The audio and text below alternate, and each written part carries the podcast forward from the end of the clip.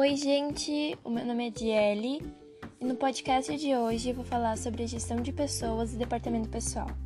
Eu vou iniciar com gestão de pessoas. A gestão de pessoas é um conjunto de práticas que visa o desenvolvimento do capital humano nas empresas. As técnicas de gestão de pessoa envolvem motivação, retenção e capacitação do colaborador com o objetivo de melhorar seu desempenho e o da empresa. Uma das áreas é a cultura organizacional. Por meio da cultura organizacional, é possível definir aspectos importantes da gestão envolvendo as políticas internas, processos, normas e procedimentos, além de estabelecer padrões de trabalho e objetivos coletivos. A cultura organizacional determina as regras para que as relações profissionais entre os próprios colaboradores, fornecedores, parceiros e consumidores, considerando preceitos de conduta e questões éticas. Outra área é o recrutamento e seleção. É o nome dado ao sistema do RH que tem função de atrair e escolher as pessoas mais indicadas para o trabalho em uma determinada vaga de uma empresa. Depois vem a, vem a avaliação de desempenho, que é a análise detalhada do que a equipe está produzindo e de que forma, que é fundamental para alcançar metas e fornecer ao setor do RH sobre a atuação de cada profissional por meio de gestão de pessoas, eles aprendem muito a respeito sobre seus colaboradores. Por exemplo, eles identificam quais pontos de melhoria podem ser aplicados no dia a dia da empresa e encontram os talentos individuais e coletivos que podem ser utilizados em determinadas situações. Depois vem o treinamento e desenvolvimento.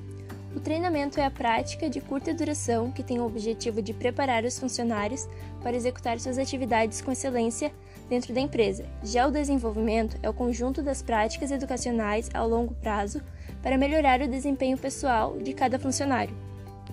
Depois vem o clima organiza organizacional e benefícios. Um clima organizacional positivo deve ser capaz de gerar grandes benefícios para qualquer tipo de empresa que inclui ambiente propício para a valorização das pessoas e as ações em prol da empresa e resultados diferenciados para os negócios e ambiente propício ao surgimento de criatividade nos processos de gestão. Agora eu vou falar um pouquinho sobre departamento pessoal. Departamento pessoal é uma área especializada na gestão dos funcionários de uma empresa. É o setor que realiza a administração da mão de obra do negócio.